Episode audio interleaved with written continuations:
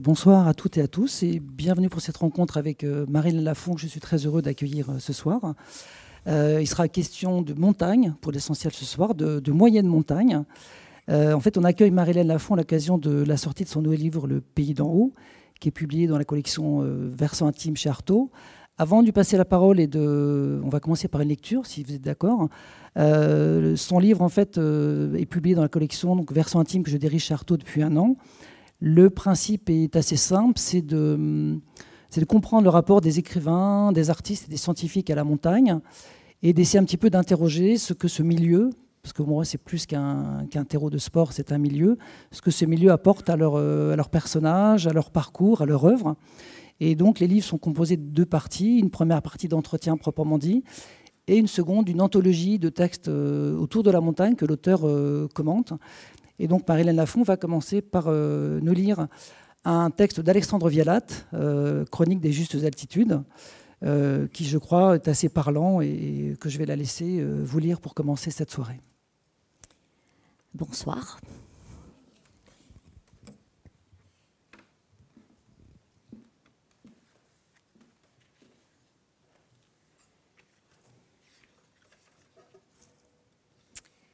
Donc Alexandre Vialat, Chronique des justes altitudes.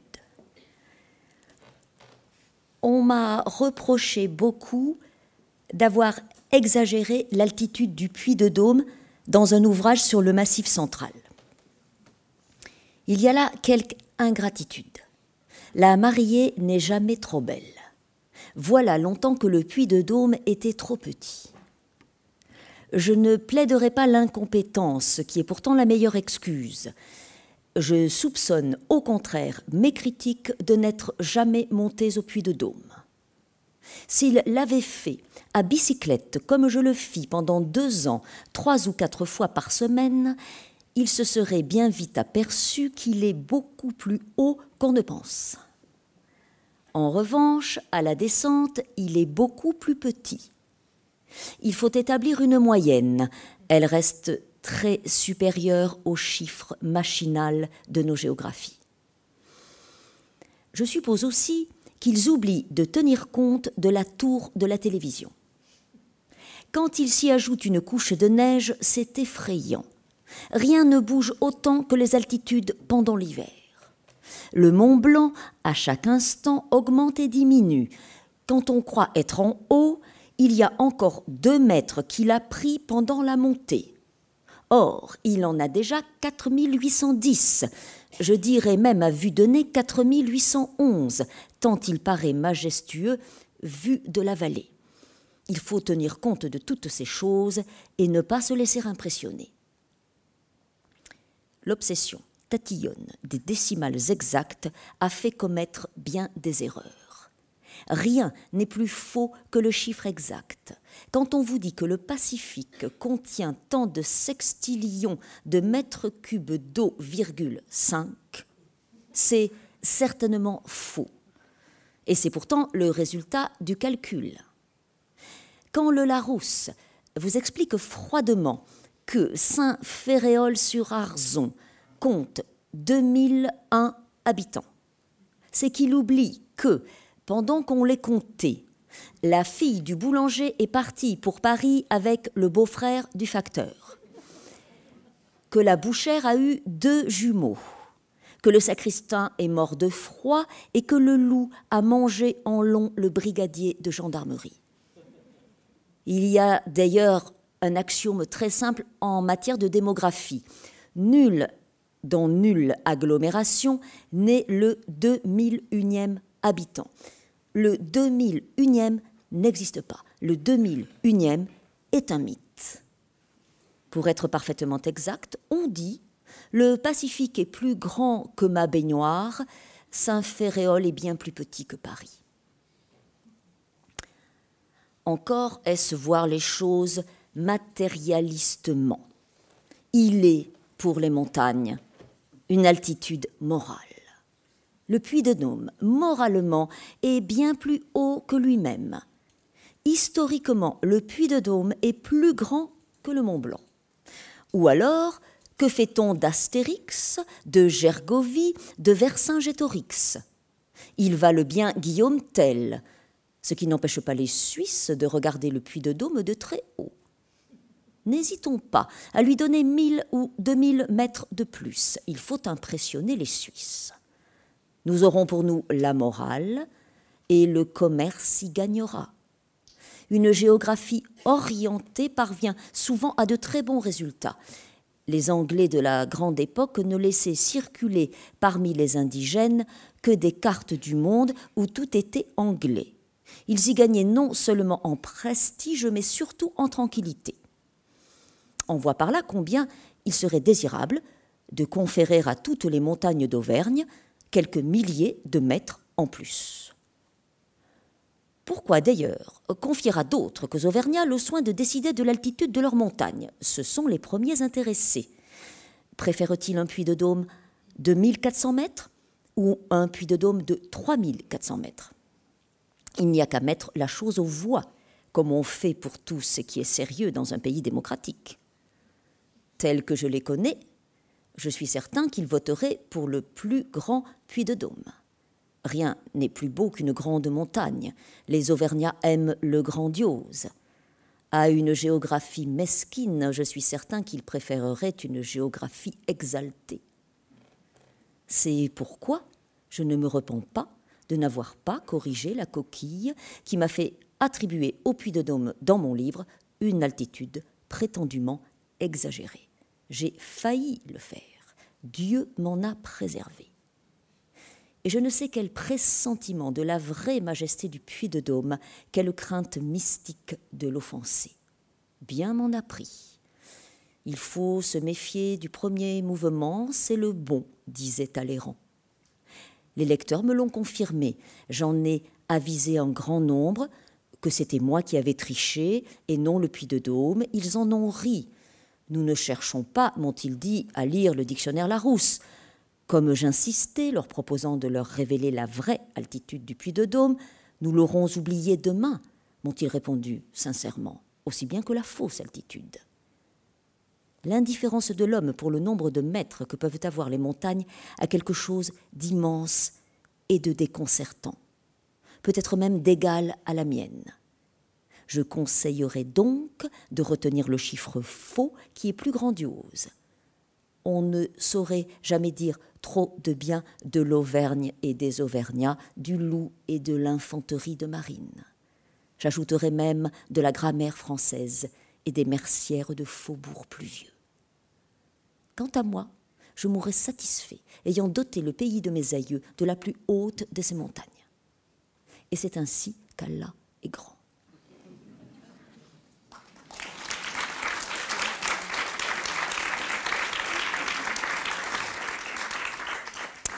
Vous comprendrez d'autant mieux la nécessité absolue de placer une chronique d'Alexandre Vialat dans ce livre, euh, quand vous saurez, pour ceux qui ne le savent pas déjà, que ces chroniques qui se terminaient toutes par Et c'est ainsi qu'Allah est grand étaient publiées dans le journal La Montagne.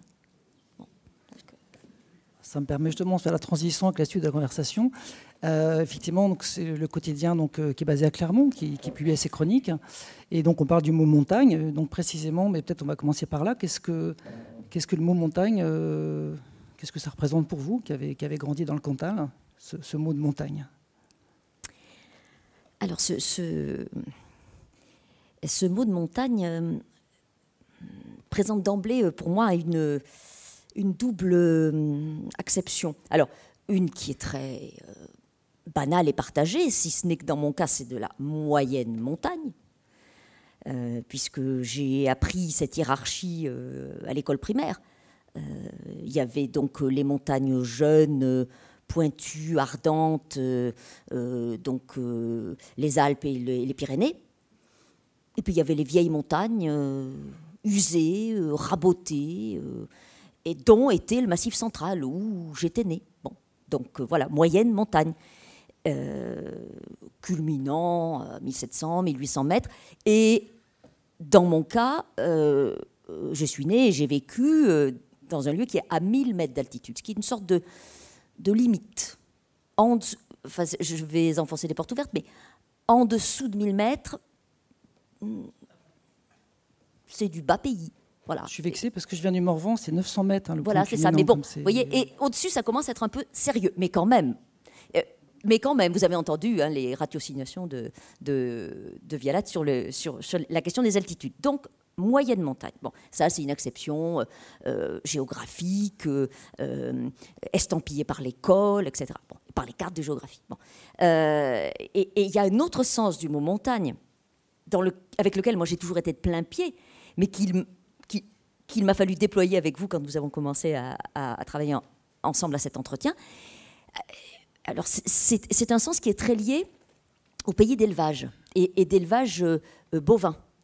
Euh, dans, mon enfance, et donc avant d'aller à l'école, et donc lorsque j'ai entendu le mot montagne pour la première fois, c'était pas du tout dans le sens que je viens de vous dire, c'était dans le sens agricole et, paysan, c'est-à-dire que la montagne, ça désigne la partie d'une exploitation agricole qui n'est pas euh, fanée euh, et euh, donc euh, dans laquelle on ne ramasse pas le foin pour nourrir les bêtes l'hiver.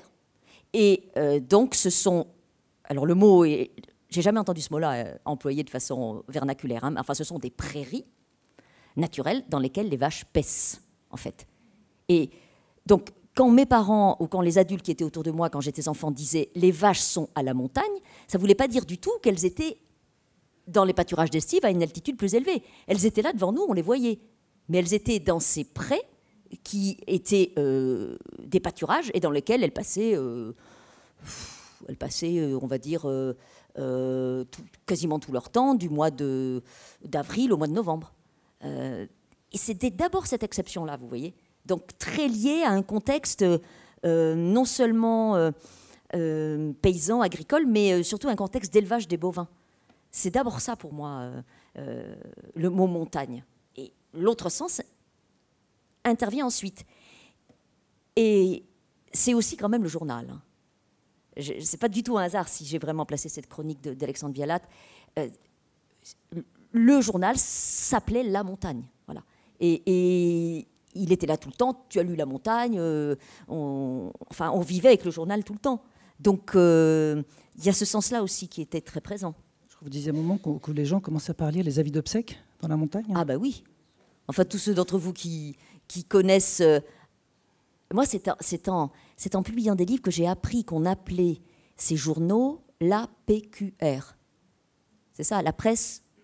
Alors, je sais même pas ce que ça veut dire. Quotidienne régionale. Voilà, voilà, presse quotidienne générale, euh, euh, régionale, c'est ça? Voilà. Bon, eh bien, tous ceux d'entre vous qui connaissent ce, ce genre de, de journaux savent très bien que. Alors, je crois que c'est à partir d'un certain âge. On commence en effet par dépioter euh, les avis d'obsèques. Euh, ça, moi, je l'ai, toujours vu. Et, ça donne une vision particulière du monde, hein, parce que le monde commence par ce qui est le plus petit, le plus intime. Un peu éventuellement s'élargir ensuite à la dimension nationale, voire internationale. Mais d'abord, euh, il faut commencer par se sentir encore vivant avant d'explorer le vaste monde. Puisque vous parlez justement de, comme des, des- des morts, mais parlons peut-être des vivants, et parlons de, de fermes, vous pouvez un petit peu nous décrire le- l'environnement dans lequel vous avez grandi, donc Mm. cette ferme, et un petit peu Mm. donc ce contexte comme d'agriculture de montagne qui est quand même très Mhm. particulier. Parce qu'en Mhm. fait, on- on- dans les livres de montagne que, que je publie dans cette collection, euh, la montagne est souvent en fait abordée dans un angle de terre de pratique. Et ce que je trouve vraiment très intéressant dans le livre qu'on a fait avec Marie-Hélène et, dans son œuvre plus généralement, c'est qu'elle rappelle que la montagne est un lieu de vie. Et je, je trouve ça vraiment très intéressant et très important. Mhm. Et donc, un petit peu, peut-être nous décrire le- cet environnement comme très Mhm. particulier, euh, isolé et un peu rude dans lequel Mhm. vous avez grandi. Oui, alors un, un lieu de vie, euh, un, lieu de, de travail. Mm. Euh, donc, euh, ceux d'entre vous qui ont déjà lu certains de mes livres le savent, euh, je, suis née, euh, c'est le hasard de la naissance qui m'a placée là, dans une ferme, euh, dont l'activité s'est arrêtée au 31 décembre de l'année dernière, euh, laquelle activité avait été reprise par mon frère. Et cette ferme, donc, c'est 33 hectares d'un seul tenant, euh, avec une maison plantée au milieu, euh, un bâtiment agricole qui n'est pas collé à la maison. Souvent, les bâtiments d'exploitation agricole, où on met les vaches, etc., sont attenants aux maisons. Ce n'est pas le cas. La maison est séparée, mais c'est très proche. Et donc, les deux sont au milieu de 33 hectares. 33 hectares euh, collés les uns aux autres, ce ne sont pas des pièces de terre éparses, et c'est un fond de vallée. Euh, et le, la limite naturelle des terres qui appartenaient à mes parents, euh, c'est la rivière Santoire, qui est une rivière infime, hein, euh, qui coule dans tous mes livres et qui bornait le monde. C'est-à-dire que de l'autre côté, ça n'était plus à nous. Et enfant, ça je l'ai entendu et je l'ai su très tôt. Voilà. Euh, alors, un, lieu complètement isolé, un lieu où on ne passe pas, il faut y aller. La route s'arrête. De la maison, on ne voit que du ciel, des prés, euh, des bois. C'est tout. Euh, on devine d'autres hameaux, mais c'est loin. C'est de l'autre côté de la rivière, c'est au ras de l'horizon de l'autre côté de la rivière. Et on a donc, on apprend par le regard et par le corps très tôt, quand on est enfant et qu'on vit là, on, apprend très tôt euh, cette sensation, on éprouve très tôt et on apprend très tôt cette sensation de vivre dans un lieu isolé, au bout de tout dont il faut forcément s'extraire par des moyens mécaniques. Euh, et quand, quand, je commence à aller à l'école, au CP, euh, on prend le ramassage scolaire, mais pour aller chercher le ramassage scolaire, il faut prendre un chemin très pentu qui, l'hiver, par exemple, n'est pas praticable. Donc il y a toutes sortes de, de stratégies pour pouvoir s'extraire l'hiver, le tracteur avec une botte de paille sur le, la barre de relevage du tracteur, et nous, les enfants, on est trois euh, assis sur la botte de paille, voyez, et le tracteur peut sortir, mais pas, pas, la voiture. Alors, moi, je suis de plein pied avec ça. Hein. Je vis, je grandis, je vis là euh, sans me rendre compte que c'est singulier, si ce n'est que, euh, en tout cas, sans mesurer le coefficient de singularité, si ce n'est que, je, le dis dans, cet entretien, la sensation d'être au bout de tout, d'être dans un pays perdu, au bout du monde, elle me passe d'abord par le corps. Voilà, je l'apprends comme ça. Voilà. Et plus je vais grandir, plus je vais la mesurer, cette sensation d'isolement de fortin, de forteresse imprenable. Hein. Euh, puisque lorsque je vais quitter l'école primaire, c'est un itinéraire très banal, je vais partir euh, alors en pensionnat parce que c'est loin, à Saint-Flour. Et alors là, pour aller à Saint-Flour, il fallait non seulement s'extraire de la ferme, mais en plus il fallait prendre un car, voyez, qui serpentait. Enfin, c'était très long, etc. Bon, euh, tout ça donne, enfin, m'a donné, oui, la, sensation d'être dans un lieu rare, euh, infime, euh, perdu et voué, voué à, de vivre dans un système et dans un milieu voué à finir. Euh, ça, ce sont les adultes qui le disaient autour de moi. C'est-à-dire pas des, derniers Indiens. Voilà, voilà. C'est-à-dire, on est les derniers Indiens. Voilà. De vivre comme on vit là, dans cette ferme, au bout de tout, à traire des vaches matin et soir et à fabriquer du Saint-Nectaire fermier, c'est fini. C'est obsolète, c'est périmé. C'était le mot qu'employait mon père. Bon, alors évidemment, euh, si vous voulez, si vous mettez bout à bout ces circonstances géographiques, climatiques aussi, hein, parce que du point de vue du climat, c'est rechigné, hein, pour euh, ne pas le dire autrement. Hein. Vous, si vous connaissez des pays comme ça un peu, euh, moi j'ai toujours entendu dire qu'il y avait deux saisons, le 15 août et l'hiver. Voyez? Bon, par exemple, je l'ai toujours entendu ça. alors, bon, si vous voulez, ça, ça forge je m'en suis rendu compte rétrospectivement, hein, mais euh, je suis né sur une île et ça forge un psychisme insulaire. Voilà. Hein.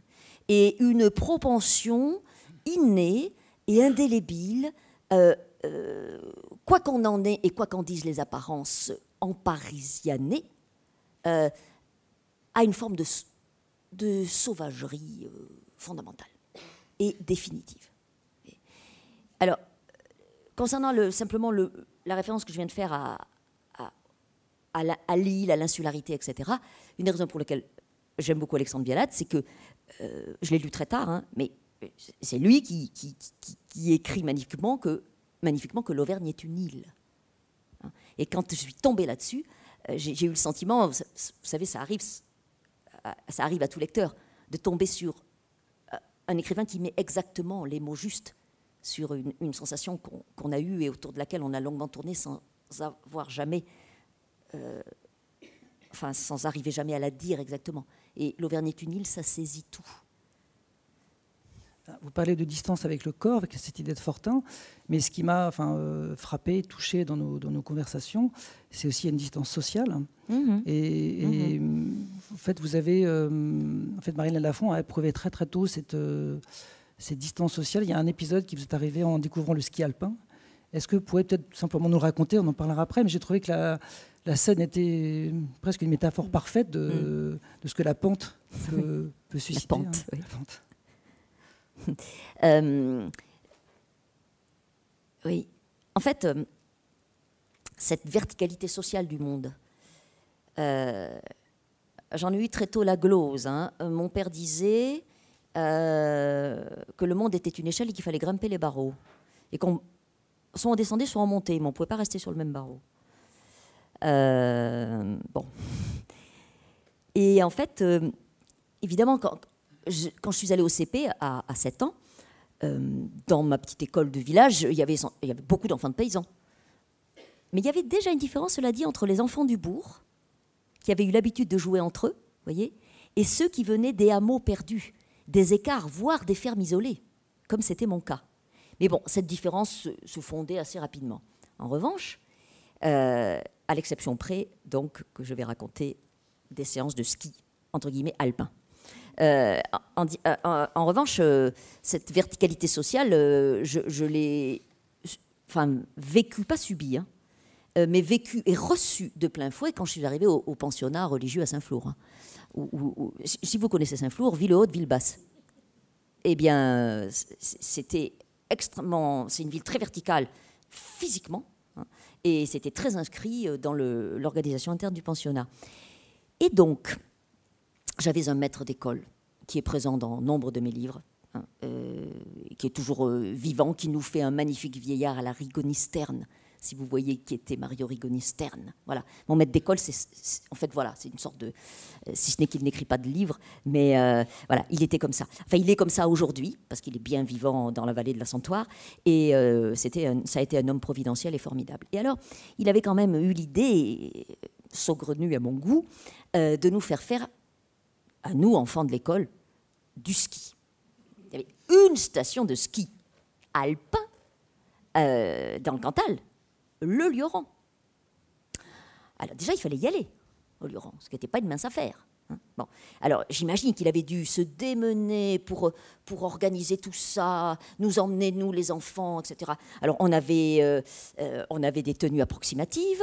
Euh, vous voyez, moi, je, je, je, je me souviens d'une horrible parka, des pantalons fuseaux. Mon Dieu. Bon, donc, nous, ah, les bonnets tricotés, les moufles. Donc, nous voilà, nous, les enfants de paysans, avec M. Brunet, et comme M. Brunet ne faisait jamais les choses à moitié, il avait prévu plusieurs jours, parce que c'est pas en un jour qu'on apprend à skier. Donc plusieurs, plusieurs après-midi, voyez-vous. On arrive donc au Lioran. Alors le Lioran, euh, finalement, j'imagine que, vous voyez, moi, ça devait être ça.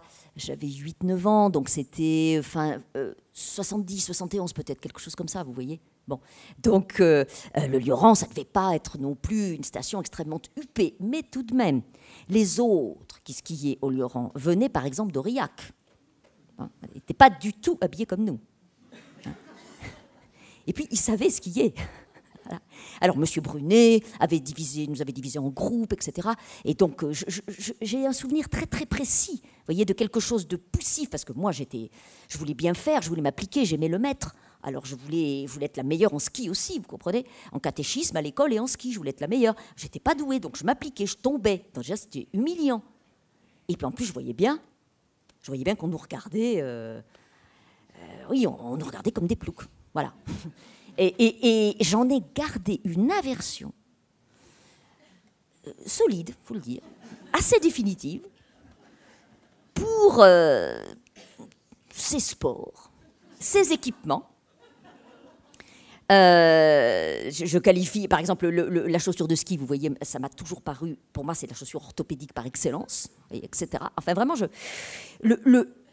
ce que ça fait au paysage, les équipements de, montagne, ce que ça fait au paysage, me, mais vraiment, me, ça, me terrifie. Et euh, ça, pour le coup, ça n'est pas dans le livre, mais je suis passée la semaine dernière en voiture euh, vers 20h au large non pas de la station du Luran, mais de celle de Superbès, ce qui est au, Puy-de-Dôme, ce que la station du Luran est au Cantal.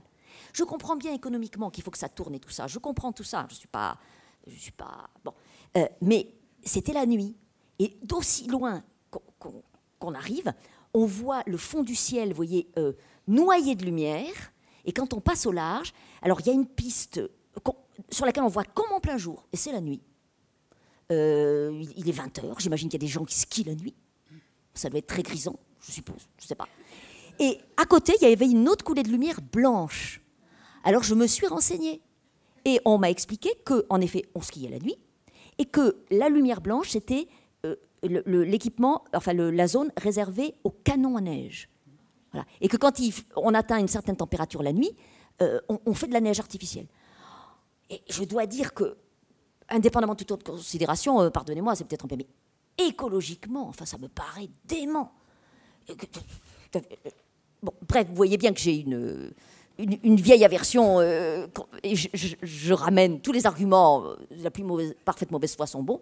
et je l'ai contracté à ce moment-là, voyez. Et la verticalité la verticalité de la pente, la verticalité euh, de la, la montagne. Alors, euh, bon, si vous êtes déjà allé au Luran, vous avez vu, c'est une verticalité très relative, mais enfin quand même, euh, est resté probablement pour moi lié, même si ce n'était pas du tout explicite à cet âge-là, évidemment, hein, mais c'est une empreinte très forte, est resté lié à, oui, à, la verticalité sociale du monde. Euh, et, il ne fallait pas être grand clair hein, quand on était euh, enfant de paysan euh, dans le Cantal au début des années 70 pour comprendre que, comment dire, on n'était pas forcément au, sommet de l'échelle pour reprendre l'image paternelle. C'est comme un monde que vous avez quitté, puisque donc à 18 ans, vous partez à Paris pour suivre des études de lettres. Euh, vous, utilisez le terme à, votre propos, et qui peut aussi concerner un auteur qu'on enfin, aime bien tous les deux, qui est Annie Ernaux, de transfuge social. Oui, Est-ce que c'est en fait un parcours enfin, commun euh, que vous avez à votre manière avec, euh, avec Annie hein? Oui, et, d'ailleurs, que, que, Annie Ernaux, je crois qu'elle est dans, dans, les années 40, hein, il me semble. Euh, donc nous ne sommes pas, entre guillemets, de la même génération, mais je crois que beaucoup de femmes de sa génération et beaucoup de femmes de la mienne ont, eu ce parcours qui est un parcours d'extraction, qui passe souvent par l'école d'ailleurs. Euh, et en ce qui me concerne, je, vous voyez, c'est pas du tout le, fruit d'une décision personnelle. Euh,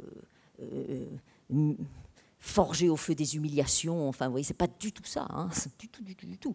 C'est que euh, euh, quand, on était une fille et, qu'on était dans une ferme euh, de 33 hectares en propriété plus 18 hectares loués, hein, vous imaginez ce que ça donne, on comprenait très très vite que on, ne gagnerait pas sa vie là, qu'il faudrait aller chercher sa vie ailleurs, économiquement chercher sa vie ailleurs.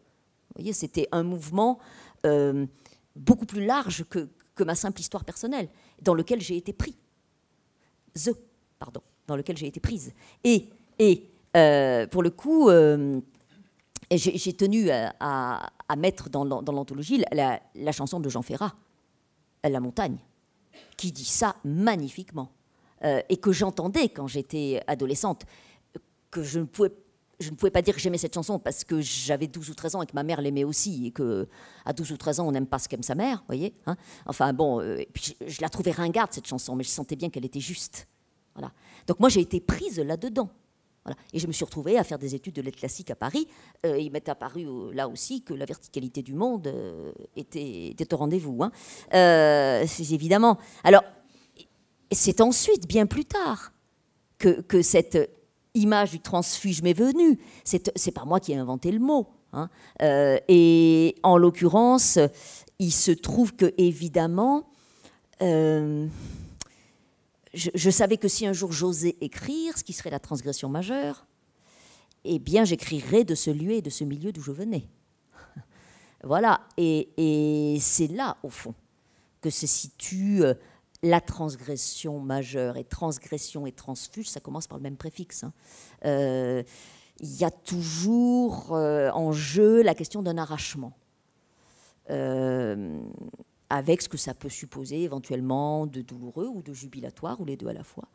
éventuellement de vertigineux, mais ça suppose aussi une mise en tension. Et dans mon cas, cette mise en tension, eh bien, elle, elle est constitutive de l'écriture. Le geste de l'écriture et le geste du départ du lieu et du milieu ne se séparent pas. Et euh, je pense qu'Annie Ernaux en dirait peu ou prou la même chose, à savoir que sans le départ, il n'y aurait pas eu d'écriture. Euh, alors, dans mon cas, ça s'accompagne de... J'ai parlé d'arrachement tout à l'heure.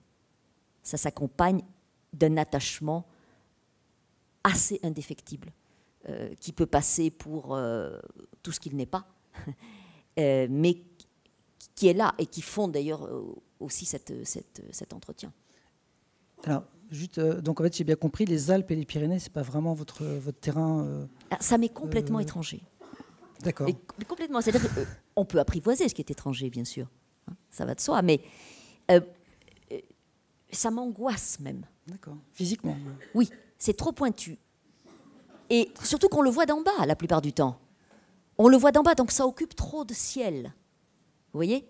On n'a pas la vue large et longue à laquelle on a très facilement accès dans euh, les, pays de, moyenne montagne. Pour avoir accès à la vue large et longue dans les horizons alpins, par exemple, il faut monter. Éventuellement même emprunter euh, euh, des téléphériques et tout, vous voyez. Enfin bref, se livrer à tout ce à quoi se livrent les véritables amateurs de, de sport de montagne, dont je ne suis pas. Et le côté minéral m'angoisse, je crois. Euh, moins les Pyrénées hein, que les Alpes. Mais les Alpes. Euh, alors, il y a quelqu'un, pour le coup, chez qui, et d'ailleurs il figure dans l'anthologie, il y, a, y a, Jean Giono. Jean Giono, il a une façon euh, de faire respirer largement ce qui est quand même, ce sont quand même les Alpes. Euh, le contrefort sud, d'accord, mais ce sont les Alpes, le corps de pays qu'il met en, qu'il met en scène, voyez. Et lui, il fait, il, fait respirer. Il, euh, il vous donne une vision, euh, la vision qu'on a en avion, par exemple. Au fond, les Alpes, moi, il faut que je les vois d'avion. Je ne les trouve jamais aussi belles que quand je les vois en avion. Quand on part de l'aéroport de Nice, oh, c'est extraordinaire, comme on les voit déployés. Mais bon, on ne peut pas faire ça tous les jours. Ah, puisqu'on parle de, montagnes minérales et de montagnes haute montagne, il y a un texte que vous allez nous lire de, Luc Lang, mm. un extrait donc d'un roman qui s'intitule Au commencement du septième jour. Euh, est-ce que peut-être vous voulez dire juste un petit mot de, de ce texte, de cet auteur que je crois vous, vous connaissez, vous aimez particulièrement? Oui. Alors j'ai choisi, euh, c'était terrible, hein, l'anthologie. Moi j'adore les morceaux choisis. C'est une des raisons pour lesquelles j'ai accepté de faire cet entretien. Euh, parce qu'il allait falloir choisir des morceaux choisis. En même temps, choisir, c'est horrible, parce que choisir, ça veut dire laisser. Euh, ça veut dire être frustré, forcément. Hein. Bon. Donc, euh, on pourrait faire une anthologie de 500 pages. Il a fallu choisir, il a fallu trancher. En même temps, il y a une volupté hein, dans le, fait de trancher. Et j'ai donc choisi un extrait euh, d'un roman de Luc Lang euh, qui s'intitule Au commencement du septième jour et euh, qui est un roman dans lequel le personnage principal, Thomas, se confronte à la montagne et c'est la montagne des Pyrénées et la haute montagne dans ce cas-là de plus ben justement de plus minéral, de plus vertical, de plus radical. Et si j'ai choisi cet extrait que je vais vous lire, euh, c'est parce que euh, cette confrontation fait quelque chose à la langue et à la phrase, et que c'est ça qui m'intéresse.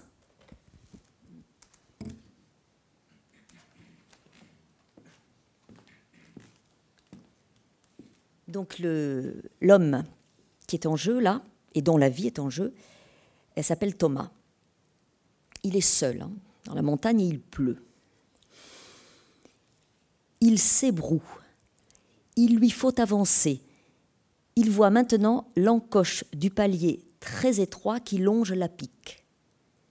Au-dessus de la vire, le flanc rocheux est moins vertical, mais les ruissellements sont nombreux, abondants. Il aurait dû écouter Roger. La pluie sur des roches aussi lisses. Il peste, s'insulte, cet entêtement et cette désinvolture. Faire demi-tour? C'est deux heures de retard.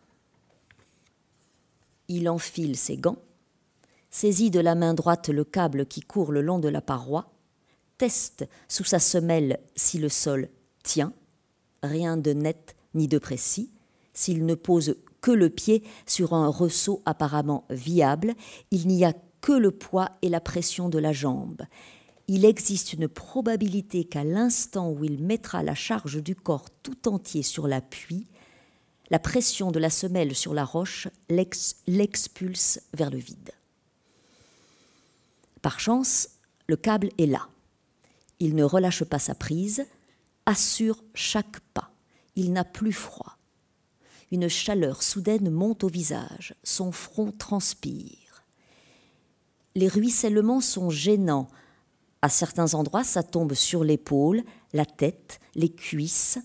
Il essaie de les éviter, de les enjamber ou au contraire de se plaquer contre la paroi, mais il fragilise ses appuis. Il s'efforce également de ne pas fixer l'abîme sous ses pieds. 80 mètres pour le moins. Cette absence de lumière, ces rochers qui suent une indifférente compacité de fond du monde, de gouffres obscurs, spongieux, couverts de mousse. Il fixe devant le passage, l'encoche, simplement satisfait qu'à mi-parcours, aucun appui ne se soit dérobé. Et puis, c'est un décrochement sec, un déboîtement d'une résonance minérale dense. Ça racle, ça ripe, ça rebondit, un son très dessiné, rauque, mat, sourd, avec alentour une constellation de bruits secs, courts, qui crépitent, de graviers et de cailloux qui s'éparpillent, un fourmillement, enfin ce bloc qui paraît au-dessus de Thomas comme s'il avait été enfanté du flanc rocheux lui-même, une parturition, le surgissement donc de cette pierre de 30 cm sur 50 à peu près, décrochée plusieurs dizaines de mètres plus haut, nette, à force de pluies et de ravinements, entraînant dans le vide la multiplication exponentielle de son insoupçonnable densité, le commencement d'une force qui s'exacerbe, le bloc, donc, qui rebondit, qui est là, juste au-dessus de lui, une explosante fixe dans son regard, à une microseconde de sa tête, et qui va l'emporter. Et Thomas, qui l'a vu apparaître, après en avoir entendu la charge et les rebonds, des coups de soc dans la montagne tout entière, une phrase d'effondrement. Thomas, qui voit venir la pierre comme l'absurde annonce d'une mort sans visage et sans forme, dépourvue de sens, tire sur le câble, se fond contre la roche. Et le bloc qu'un redent a quelque peu éloigné de la paroi poursuit, hasardeux, sa course sans le toucher. Il effleure sa capuche qu'il tire vers l'arrière.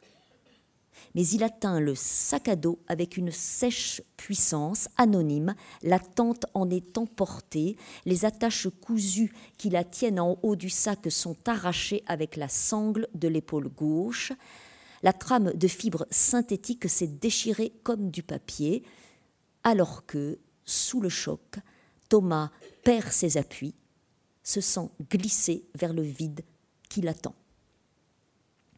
Le sac n'a pas résisté à la charge.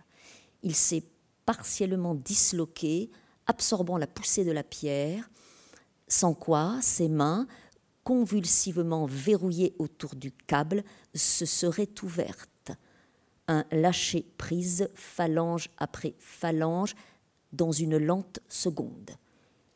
Mais les mains tiennent encore le câble et le sac à dos pend de la seule sangle droite à son épaule. Sinon qu'à présent, ses jambes gesticulent dans le vide à la recherche d'un autre replat, et que le câble seul le préserve encore de l'abîme. Sa blessure au flanc gauche le cisaille à se trouver ainsi pendu. Il tire sur ses bras pour remonter, mais il y a le poids des sacs sur la poitrine et dans le dos, même allégé de la tente. Thomas est toujours considéré comme un homme vigoureux, de constitution sportive. Il tire sur ses bras sans pouvoir se hisser ni retrouver la vire sous ses chaussures. Il pendouille, il va lâcher.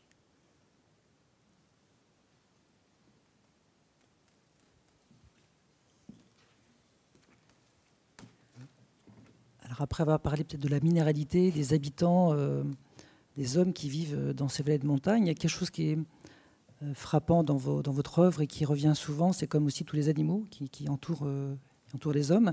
Alors vous avez un terme que j'ai découvert en, en, en de conversation qui revient souvent, c'est le terme de sauvagine. Est-ce que vous pouvez un petit peu nous expliquer? Parce que si je vous comprends bien, en fait, le, les habitants de ces vallées de montagne sont entourés donc d'animaux d'abord domestiques, par cercle concentrique, et puis il y a quand même tous ces animaux qu'on ne voit pas, dont on, a des traces parfois euh, sur le sol, ou qu'on entend. voilà, vous pouvez un petit peu nous expliquer cette sauvagerie, ça m'a assez fasciné, et ça me semble très important euh, euh, lorsqu'on vient de, ce milieu. C'est quelque chose qu'on ne connaît pas en ville, c'est même une notion qui est, qui est, lointaine, pour autant qu'on a tous quelque part en nous, si j'ai bien compris cette, cette histoire de sauvagine. On a tous un lien à la sauvagine en réalité Oui, c'est comme une, ça serait comme une doublure secrète du monde. Euh, donc vous dites à juste titre hein, que euh, quand, on grandit à la campagne, à forcerie quand on est enfant de paysan, évidemment, il y a d'abord les, animaux du premier cercle, c'est-à-dire les, bêtes domestiques. Euh, j'ai parlé tout à l'heure des vaches, veaux, vaches, cochons, couvées. Hein là. Et euh, au-delà, c'est-à-dire au bout du pré, c'est-à-dire au crépuscule, c'est-à-dire dans le bois pentu euh, qu'on voit de la fenêtre de sa chambre, euh, il y a donc les bêtes de la sauvagine. C'est un mot que j'ai toujours entendu, hein, G-I-N-E à la fin, et dont j'ai cru pendant longtemps, moi, qu'il était parfaitement, enfin, vous voyez qu'il était dans le dictionnaire avec sauvage, euh, sauvagerie, sauvageon et ensauvagé. Euh, et il désigne donc toutes ces bêtes furtives, interstitielles, euh, dont certaines, il faut bien le dire, sont nettement perçues comme nuisibles. alors le blaireau, par exemple, le renard, évidemment, les rapaces et alors, il y a les inoffensifs, c'est-à-dire euh, les truites, les grenouilles, les écrevisses, enfin voilà, ça. Euh, mais déjà dans les années dans lesquelles j'ai grandi, moi, c'était en voie sévère de disparition. Hein. Euh, et il y a les. alors, les, furtifs, inoffensifs aussi, et, et très impressionnants parce que très beaux. Euh, que sont les chevreuils, les, cerfs, etc. Et on les voit. On les voit, ils sont là, on les entend. Euh, donc il y a une sorte de... Oui, le, monde est doublé voilà, d'une vie secrète euh, dont on perçoit les signes. Voilà. Alors moi, je n'ai jamais su lire les traces. On n'était pas chasseurs du tout, ni pêcheurs d'ailleurs dans ma famille. Mais, mais, mais, il y avait le maître d'école, toujours lui, qui était chasseur pêcheur et taxidermiste. C'était très à la mode dans, ces années-là. Hein. Euh, on, avait euh, éventuellement euh, une, belette empaillée sur, sur, le rebord de sa cheminée. Hein. Et il y avait des salles de restaurant qui étaient décorées avec des animaux empaillés. Et c'était. et, par le truchement du maître, toujours lui, hein, qui avait une parole très, comment dire, euh, qui faisait autorité, mais autorité bienveillante pour, pour, pour l'enfant que j'étais, euh, on avait, il nous donnait, à nous, enfants de paysans, des, des, des clés sur, euh, sur, ce monde-là. Et en même temps, il piégeait les renards et les blaireaux, hein, le même, le maître. Donc, c'était pas du tout une vision irénique des choses. Hein. Et en même temps, ça m'a laissé des, traces très, très, très, très émerveillées. Euh, et, encore aujourd'hui, par exemple, l'apparition du renard, pour moi, quand je le croise, parce qu'on le croise dans ces coins-là, a toujours quelque chose de merveilleux. Même si je sais que, euh, parce que je l'ai éprouvé, je l'ai vu, euh, si le renard passe dans votre poulailler, c'est pas merveilleux du tout. Hein. C'est carnage. Hein. Voilà, c'est le carnage. Voilà. Et, il faut ajouter à cela que quand j'étais enfant, eh bien, je, il se trouve que c'était moi qui le faisais, mais je pense que d'autres l'ont fait dans d'autres fermes. Mais j'avais une mission, vous voyez, qui était, par exemple, de, protéger les, au mois de mai, mois de juin, protéger les poulets quand ils étaient encore trop petits de l'intrusion des, des, rapaces qui auraient pu venir les, chercher. Voyez Donc, euh, je faisais mes devoirs en patrouillant autour de l'enclos où les, petits poulets, encore euh, trop, trop, trop jeunes, voyez, euh, s'ébattaient. Et, je récitais mes leçons, c'était mai, juin, les longs soirs, là. Je récitais mes leçons en, patrouillant. Et j'aimais cette place. Vous voyez J'avais une utilité dans le cycle de la. De, alors économique de la ferme, mais le cycle de, de vie et de mort. Et, euh, évidemment, ça, ça, génère un rapport aux bêtes qui, qui n'est pas tout à fait le même que si on, est, on a toujours été élevé, par exemple, en milieu citadin. Euh, en même temps, il me plaît toujours euh, de rappeler qu'il y a des renards euh, à Paris et en banlieue parisienne. Alors il y avait une bête dont le statut était particulier, c'est le sanglier. Ah, le sanglier, ça. Euh, on, en parlait, les chasseurs en parlaient, on savait qu'ils pouvaient faire des retourner les, voyez, vous retourner le jardin, etc. On le voyait pas. On ne voyait pas le sanglier. Je n'ai vu le sanglier que beaucoup plus tard. Euh, j'ai envisagé le sanglier au détour d'un chemin où je me promenais. Nous nous sommes envisagés, le sanglier et moi. Il a eu aussi peur que moi. Il a fui. Euh, voilà. Euh, je vous conseille, dans Chasseur à la manque de Pierre Bergogneau, ça doit être, je ne sais plus dans quel, chez quel éditeur, mais Chasseur à la manque, je suis sûr du titre, Pierre Bergogneau. Il y a une rencontre de Pierre Bergogneau qui est en train d'étendre une lessive avec un sanglier. C'est grandiose. Je vous conseille ça parlant de renard et d'un mm. autre Pierre qui est Pierre Michon, vous racontez un petit peu euh, ce qui mm. vous arrive en fait en classe, puisque donc vous mm. enseignez dans le, dans le 14e. Et vous expliquez un petit peu, la, enfin, ce que je trouvais intéressant, c'est les mots, en fait, euh, enfin, qui est un petit peu le, cœur de nos conversations de ce soir, mais c'est de voir la force des mots et, euh, et la force d'évocation, même devant des petits gamins citadins de, de, lycée ou de collège, d'un nom d'animal et de ce que ça. Vous pouvez juste nous raconter Oui, c'est une phrase merveilleuse de, de, Pierre Michon, dans un texte où il raconte une un moment de, l'enfance où il, est avec sa mère, il tient encore, il emploie le verbe encore, sa mère par la main, euh, il porte des moufles, il traverse un pré sous la neige, passe un renard. Et sa mère dit un renard. Et Pierre Michon a cette phrase, mais qu'a-t-il donc le renard?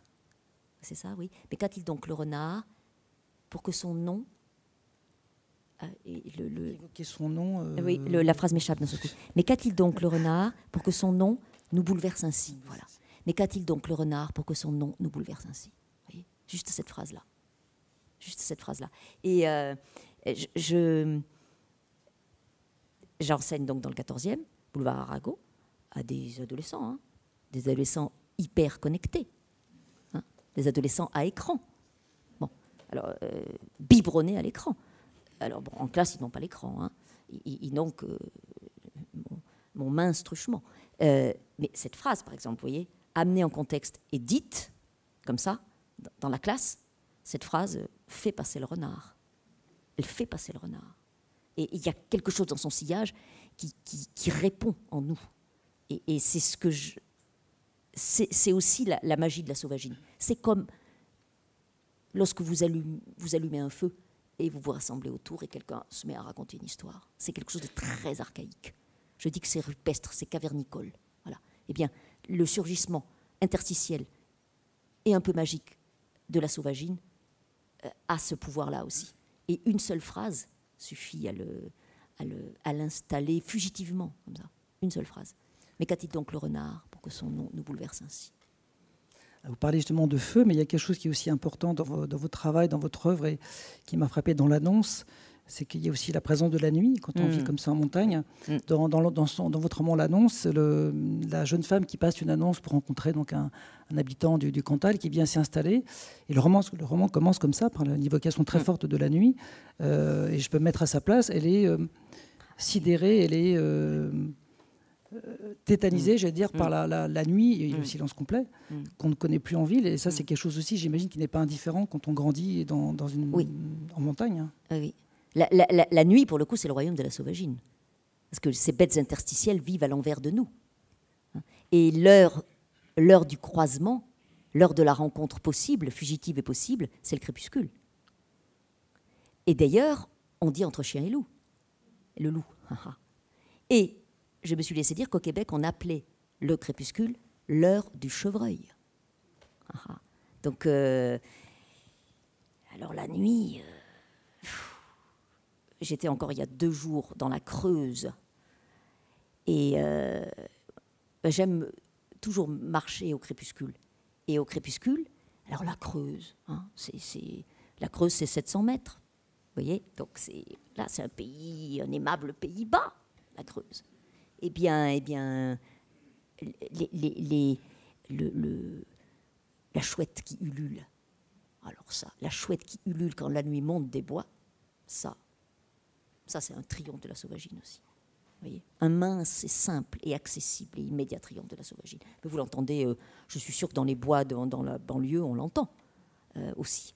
Eh ben voilà, vous, avez euh, une mince idée ou une idée pleine, en même temps, les deux à la fois, du pouvoir de la, nuit, qui est le, le, le, moment majeur. Et les nuits de pleine lune, alors ça, ça c'est tout à fait extraordinaire. Moi, je me souviens enfant, euh, on ne m'empêchait pas de le faire, donc je le faisais. Je sortais les nuits de pleine lune. Et marcher sur une route les nuits de pleine lune, une petite route de campagne, euh, c'est être euh, dans, une autre dimension du monde, très simplement comme ça, dans une autre dimension. Alors, parlait justement de marcher. si le ski n'est pas forcément votre élément, la marche l'aide davantage. Je crois que vous avez commencé à marcher vers l'âge de 9 ans, vous avez commencé des marches solitaires le long de la Santoire. Est-ce que c'est vraiment ce qui s'est passé? Est-ce que tout au long de votre vie, aujourd'hui encore, parce que vous avez une maison dans le, dans le Cantal, vous séjournez, euh, je crois, une dizaine de semaines par an, est-ce que la marche euh, est toujours aussi importante pour vous? Est-ce qu'elle a éventuellement un lien euh, dans, dans son processus avec, avec l'écriture? Alors, la marche, pas du tout la marche sportive, hein, pas du tout, du tout. Par exemple, je déteste marcher avec des bâtons. Vous voyez, on n'a plus de bras. Enfin, on m'a expliqué hein, que ergonomiquement et tout ça, mais non, c'est pas du tout une marche sportive. et, mon format de marche, en fait, celui que je préfère, c'est 2-3 heures, vous voyez. Euh, je le fais volontiers avec des amis, etc. Mais la marche seule a, une puissance euh, à nul autre pareil. Il y a une sorte de, remuement intérieur qui se fait, euh, qui, parce qu'il est d'abord organique, à mon sens, euh, est, vraiment euh, fécond. Et, ça je m'en suis rendu compte quand j'ai commencé à écrire, hein, il l'est infiniment pour, euh, pour l'écriture. je, j'écris évidemment à Paris, mais j'écris aussi beaucoup là-haut.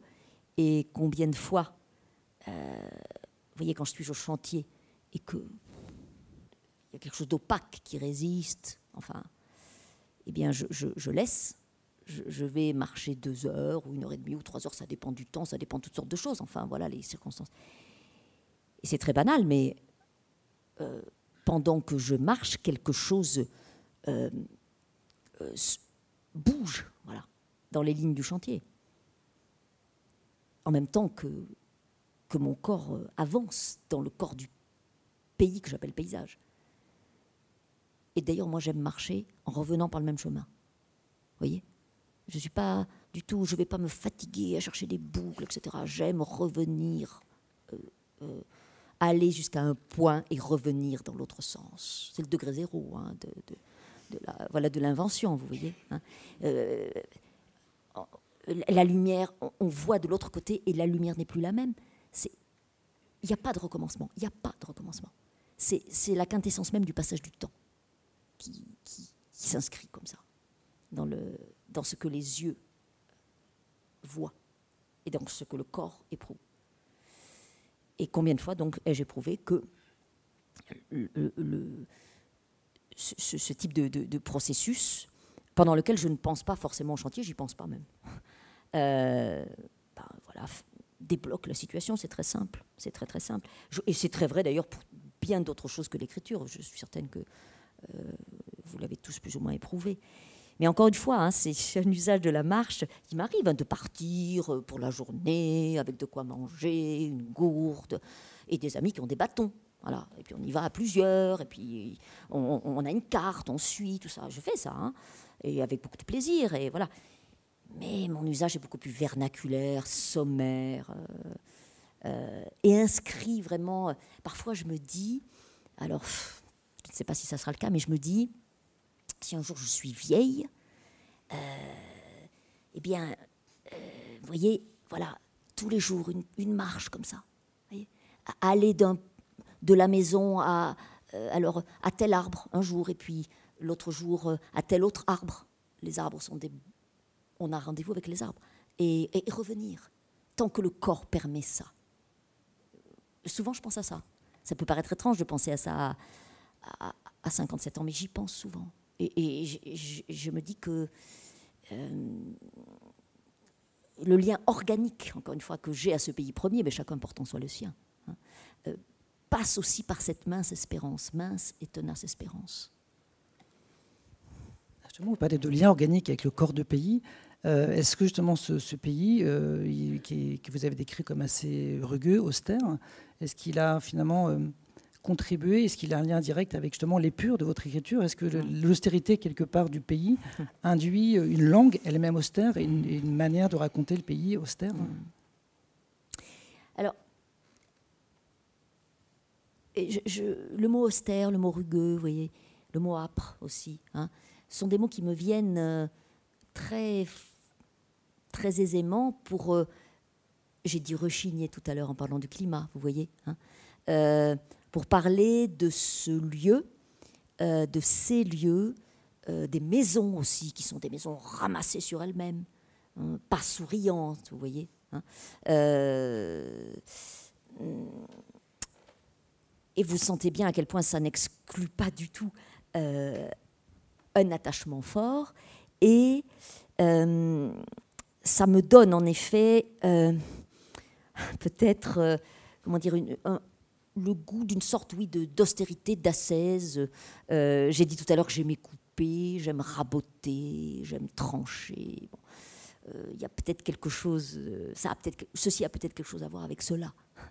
Euh, c'est-à-dire qu'on est, on est forgé euh, psychiquement de manière très profonde, je crois, par, euh, par les lieux dans lesquels on a commencé d'être et les saisons avec lesquelles on a commencé d'être, les nuits et les jours avec lesquels on a commencé d'être. Et évidemment que ce que j'écris, et surtout la phrase, la phrase, le rapport au mot, le rapport à la langue, viennent de là aussi. alors avec un désir d'épure et combien de fois je me dis qu'il y a trop de gras dans mes livres, voyez, trop d'adjectifs, que je fais un peu ma maligne avec la syntaxe, et que je ferais mieux de d'alléger tout ça, d'arriver à ce que j'appelle l'épure du texte, c'est-à-dire euh, l'os de la poésie, pof, et du blanc. Mais je bavarde. C'est comme un bavardage qui est, assez euh, apprécié par les lecteurs. Et ce que je trouve assez, euh, touchant dans votre travail, c'est, que, comment dire, il est ancré dans ce territoire dont vous parlez, ce corps de pays, donc le Cantal. Pour autant, enfin, je pense que beaucoup qui sont ici, qui connaissent votre travail, peut-être diront comme moi, il y a quelque chose de très, très universel qui nous touche tous. Parce qu'on a, moi en tout cas, j'ai grandi en partie à la campagne, et je pense que donc c'est pas une littérature de terroir. Et, quel rapport vous avez avec cette notion de, littérature de terroir et d'identité qui parfois est ambiguë et, assez trouble hein? Oui. Ben, écoutez, euh, à vrai dire, c'est un détour que je n'ai jamais emprunté. Je veux dire par là que, euh, je l'ai dit tout à l'heure, hein, euh, j'ai toujours su que si un jour j'osais écrire, j'écrirais de ce lieu et de ce milieu. Je ne me suis pas posé un seul instant la question de l'assignation à résidence, euh, euh, comment dire, territorial. Euh, je ne me suis pas un seul instant dit Ah, mais on va penser que tu es un écrivain régionaliste, ou que tu fais du régionalisme, ou que tu fais du roman de terroir. C'était des catégories, à vrai dire, que je connaissais à peine. Enfin, je les connaissais un peu parce que j'ai fait une thèse sur Henri Pourra, et Henri Pourra, pour ceux d'entre vous qui le connaissent, est un auteur qui catalogué régionaliste. Donc, je savais ce que ça voulait dire être catalogué régionaliste, mais je ne sais pas régionaliste, mais je n'ai pas un seul instant pensé que je le saurais et je ne l'ai pas été en effet. Euh, et par ailleurs, euh, j'ai lu quand j'étais adolescente quelques romans dits romans de terroir, vous voyez. J'ai même aimé ça, à vrai dire. Mais euh, c'est une question de langue. Je crois que dès que mon premier livre a, été publié, ceux qui en ont lu cinq lignes savaient déjà que ce n'était pas du roman de terroir. Enfin, c'est l'évidence même. Vous voyez, il n'y a jamais eu aucune ambiguïté à ce sujet. Je n'ai pas eu besoin de m'en défendre. Voilà. Alors, ce, en revanche, euh, le point sur lequel, en revanche, il faut parfois euh, donner quelques euh, lumières, ou en tout cas quelques précisions, ce ne sont pas forcément des lumières, c'est ce que je vous ai dit tout à l'heure, c'est-à-dire l'attachement. ça, peut pas, ça peut paraître un peu proche parfois, vous voyez, de, voilà, du refuge identitaire et autres fatrasies qui me sont profondément étrangères. Je dis toujours que l'attachement rime avec arrachement. Euh, et que c'est ma respiration fondamentale. Et bon, jusqu'à présent, hein, euh, euh, ce sont des écueils, on va dire, réducteurs que j'ai, je crois, évité.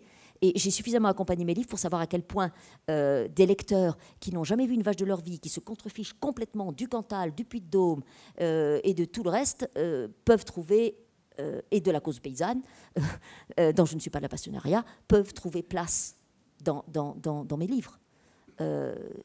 Euh, ce sont des histoires d'hommes, de femmes, de trouver sa place, de solitude, de ténacité, d'ardeur à être, de vaillance.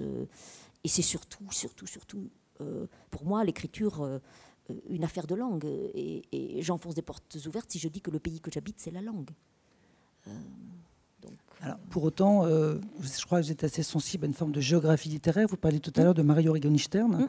Est-ce qu'il y a aussi des auteurs, euh, peut-être comme Julien Gracq aussi, mm. qui ont une forme de, je crois qui était d'ailleurs géographe. Hein, ah oui, euh, il était géographe, Est-ce que ça, c'est quelque chose qui vous parle, l'idée d'une géographie littéraire, d'un attachement Alors, j'aime beaucoup l'étymologie du mot géographie. Hein. C'est l'écriture de la terre, étymologiquement. Hein. grapho et, et, et gay, la terre géographie, etc. Euh, géologie, voilà. Donc, euh, euh, j'aime les auteurs chez lesquels les pays ont du corps. Voilà. Alors, Julien Gracq, voilà, Giono, Mais par exemple, quelqu'un à qui on ne pense pas beaucoup et que j'aime énormément, François Mauriac. Dans les romans de François Mauriac, on, la sent, l'odeur des pins, hein, et l'odeur des incendies et l'été euh, et la terre sèche, tout corps de pays qui me sont profondément étrangers. Et, que j'ai. Euh, les vignes aussi, les vignes. Alors, c'est Malaga et Saint-Symphorien, hein, ce sont les deux continents, les deux planètes de, de, François Mauriac. Il y a une sensualité là-dedans, mais qui m'a complètement bouleversée, moi, quand j'ai lu ça. J'ai lu ça vers 17 ou 18 ans, pas avant. Hein. Mais bouleversée, vraiment. C'est une question charnel, c'est une question de corps, c'est une question de sensualité. Et chez Mauriac, le catholique, les catholiques sont très bons pour ça, je suis bien placé pour le savoir, parce qu'il y a de la rétention. Hein. ben chez Mauriac, ça prend des dimensions, mais ahurissantes dans, ses romans, qu'on ne lit plus beaucoup aujourd'hui, je crois. Hein. Mais par exemple, si vous prenez juste un petit texte de lui, euh, terrible, hein, Le Sagouin, c'est une longue nouvelle ou un court roman. Les vignes à l'automne dans le Sagouin, c'est Comment fait-on ça? Bah, Il le fait. Et j'aime ça, oui. J'aime, euh, j'aime cette géographie-là. Hein. Et Julien Gracq est en effet un maître dans ce domaine. Un maître.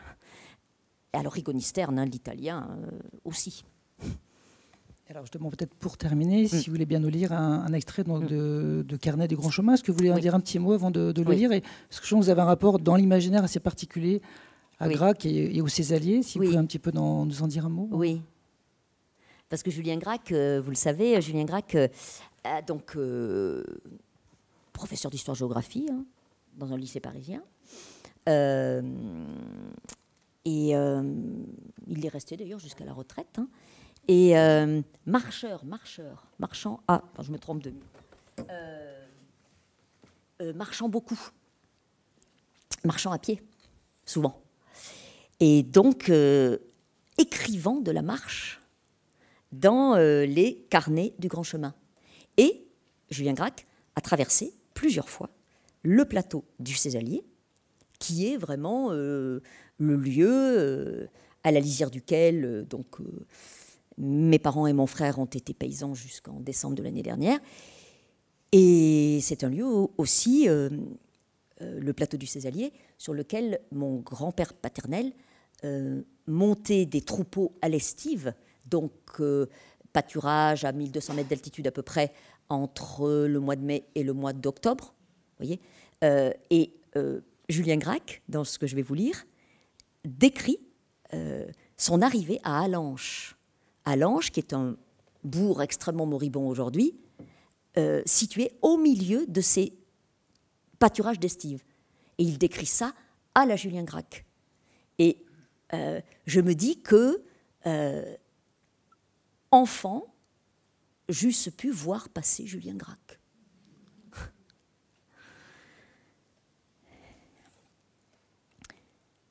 La première fois que je pris la route de Bord à Neussargues, au déclin de l'après-midi, les herbages du Césalier avant Alanche étaient si lustrés par le soleil ras que, contre la couleur de pain blond craquant sorti du four, le ciel au bord de l'horizon prenait la teinte d'un orage de mai. Une gaie ferblanterie de sonnailles secouées faisait la haie tout le long de la route et aiguisait cette odeur de foin coupé qui enivre et semble faire chavirer en nous une mémoire très ancienne. Comme si l'homme se souvenait encore, par-delà le long sevrage de l'espèce, d'un temps où elle broyait à même la terre la verte écume native. Le village d'Alanche, blanc et gris fer au milieu de ces gazons solaires, m'est apparu, quand je l'ai alors traversé, bondé de la félicité tranquille des pâturages aussi naïvement qu'une grange de son foin. Jamais depuis je ne passe à proximité sans tenter, si je le puis, d'y faire étape fut-elle froide et mouillée, inhospitalière comme elle l'est parfois à ces altitudes au début de l'automne, la nuit y reste encore illuminée pour moi par le souvenir de ce soleil si doré des hautes pâtures. C'est là que ça se corse, parce que le train qu'il décrit, je l'ai souvent emprunté. Souvent. Souvenez-vous du titre auquel nous avons fait allusion tout à l'heure, j'ai écrit un roman qui s'intitule Les derniers Indiens. Mon père disait On est les derniers Indiens. Quand je le quittais, donc à Lanche, un petit train de voyageurs dans un pli du terrain roulait à même la prairie au milieu de troupeaux sonnaillants, enfouis dans l'herbe jusqu'à ses marchepieds, ses vitres illuminées par le soleil couchant, pareil à un train du Far West au milieu des bisons au package. Rarement je pense au Césalier, à l'Aubrac, sans que s'ébauche en moi un mouvement très singulier qui donne corps à mon souvenir. Sur ces hauts plateaux déployés où la pesanteur semble se réduire comme sur une mer de la lune, un vertige horizontal se déclenche en moi qui, comme l'autre a tombé, m'incite à y courir, à m'y rouler, à perte de vue, à perdre haleine. Une attraction sans violence mais difficilement résistible me ramène d'année en année, encore et encore, vers les hautes surfaces nues, basaltes ou calcaires du centre et du sud du massif, l'Aubrac, le Césalier, les Planèzes, les Causses. Tout ce qui subsiste d'intégralement exotique dans le paysage français me semble toujours cantonné là. C'est comme un morceau de continent chauve et brusquement exondé qui ferait surface au-dessus des sempiternelles campagnes bocagères qui sont la banalité de notre terroir.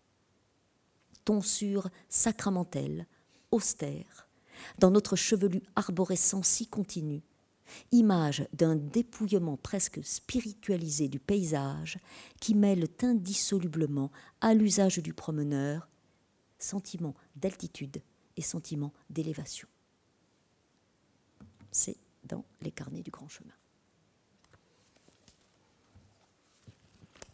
Voilà, on, peut peut-être, si vous souhaitez poser quelques questions à Marine Lafont, et sinon après, euh, elle pourra vous signer euh, son livre, Le Pays d'en haut, qui, je pense, se trouve à l'accueil, s'il y a éventuellement des questions euh, que vous souhaitez lui poser.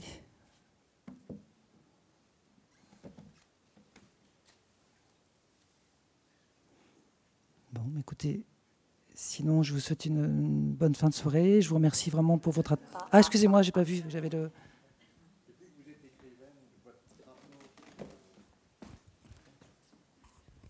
Depuis que vous êtes écrivaine, votre rapport au pays a dû changer. Et vous-même devez être ressenti différemment quand vous allez dans, quand vous, quand vous retournez.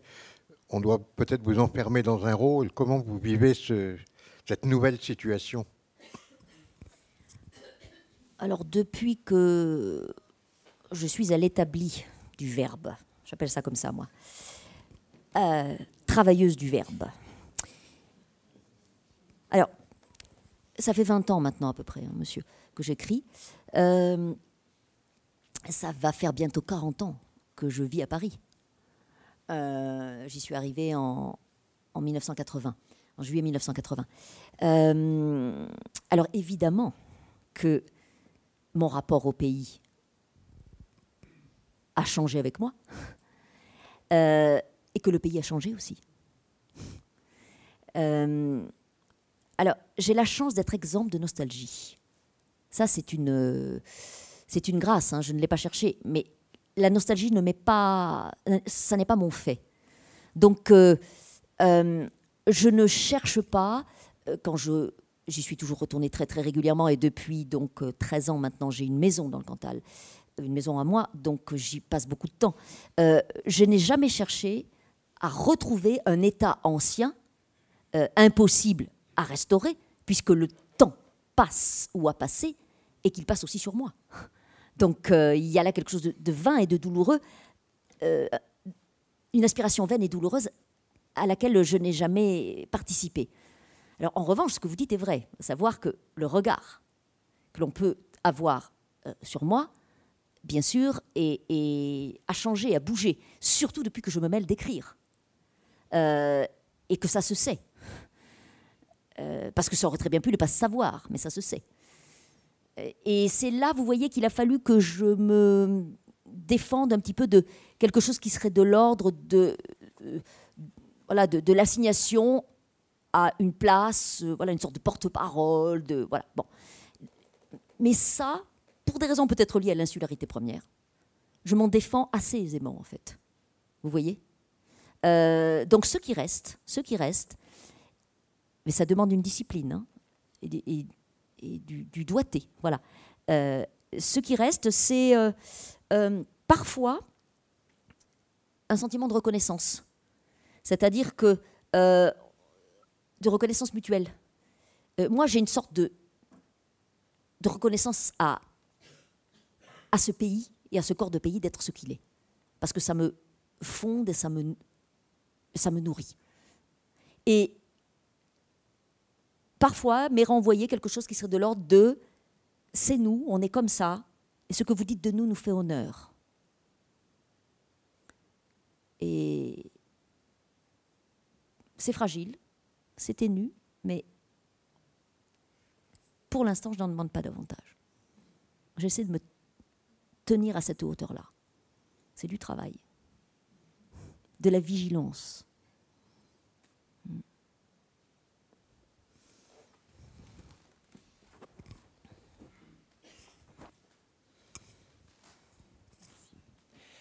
vous avez dit que pour, euh, pour commencer, enfin pour écrire, il fallait partir, il fallait euh, la rupture, la distance.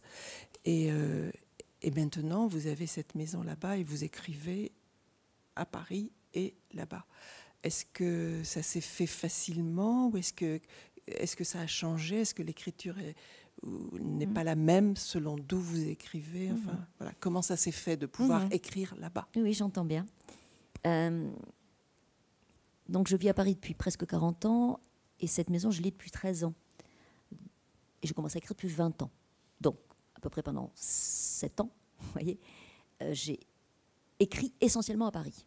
Essentiellement. Puisque quand je séjournais dans le, Cantal, c'était assez bref et je, n'écrivais pas forcément. Euh, c'était régulier, mais bref. Euh, et je me suis posé cette question, vous voyez. Je me suis dit, puisque tu vas passer dix semaines par an dans ton terrier des champs avec du temps plus ouvert que quand je suis à Paris où je suis professeur, donc euh, forcément j'écris dans le temps arraché. Hein. Euh, en principe, pendant les vacances, je dis volontiers à mon père, qui dit encore en vacances, je lui dis je ne suis pas en vacances, je change d'activité. Oui, bref, mais donc pendant les vacances, euh, je suis beaucoup au chantier et je me suis posé cette question. Je me suis dit, ah, est-ce que d'écrire de façon plus continue là-haut, est-ce que ça va changer quelque chose à la teneur euh, Et alors, jusqu'à présent, je n'ai rien remarqué de tel. Jusqu'à présent, hein. Mais ça peut venir, ça peut tout à fait venir. Par exemple, ce que je, pour l'instant, je suis, pour des raisons diverses et variées, euh, tenue de m'organiser énormément. Donc, par exemple, je sais que quand je veux ouvrir un chantier, et surtout, surtout, surtout quand je veux le clore, ce qui est bien plus difficile, je le fais plutôt là-haut. Parce que tout simplement, j'ai plus de temps en continu. Mon travail est moins morcelé. Vous voyez, c'est simplement une question pratique. Hein, voilà. Euh, et sauf pour des chantiers très courts, euh, il est très très rare que un, chantier soit entièrement mené du début à la fin là-haut. Presque tous mes chantiers voyagent. Vous voyez? Voilà. Donc, euh, jusqu'à présent, moi, je ne vois rien. Mais euh, je suis la plus mal placée pour voir. Hein. Ça, j'en suis bien consciente. Et aussi, euh, en corollaire à votre question, je, pourrais faire la remarque suivante, hein. c'est qu'il ne tiendrait qu'à moi de la, supprimer, cette distance. Hein. C'est-à-dire que si je demandais un poste dans l'Académie de Clermont-Ferrand, euh, vu mon âge, je l'obtiendrais, et j'habiterais à Clermont-Ferrand, et j'irais dans ma dacha tous les week-ends. Et la distance serait réduite. Voyez? Eh bien, je ne le fais pas. Je ne prends pas ce risque. Je,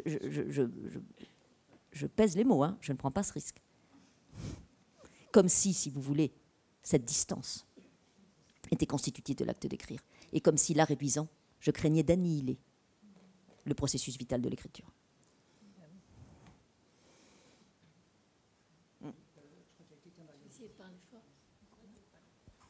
Bonsoir.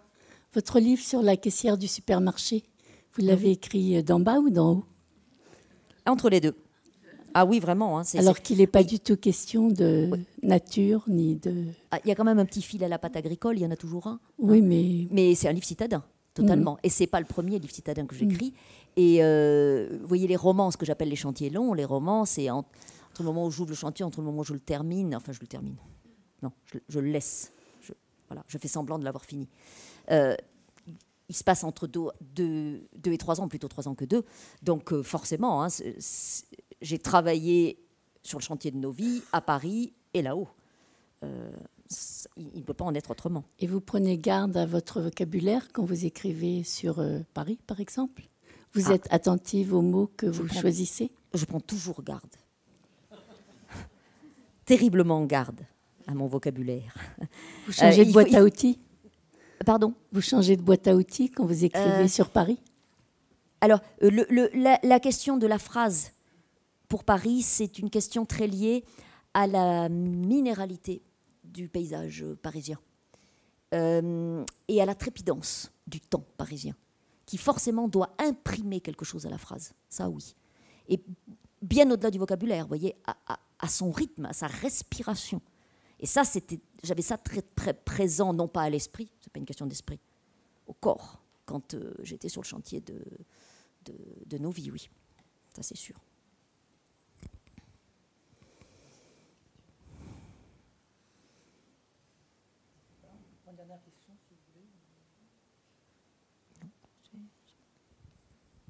S'il n'y a pas de questions, je vous remercie beaucoup pour votre, votre présence, votre attention ce soir et je vous souhaite une bonne fin de soirée.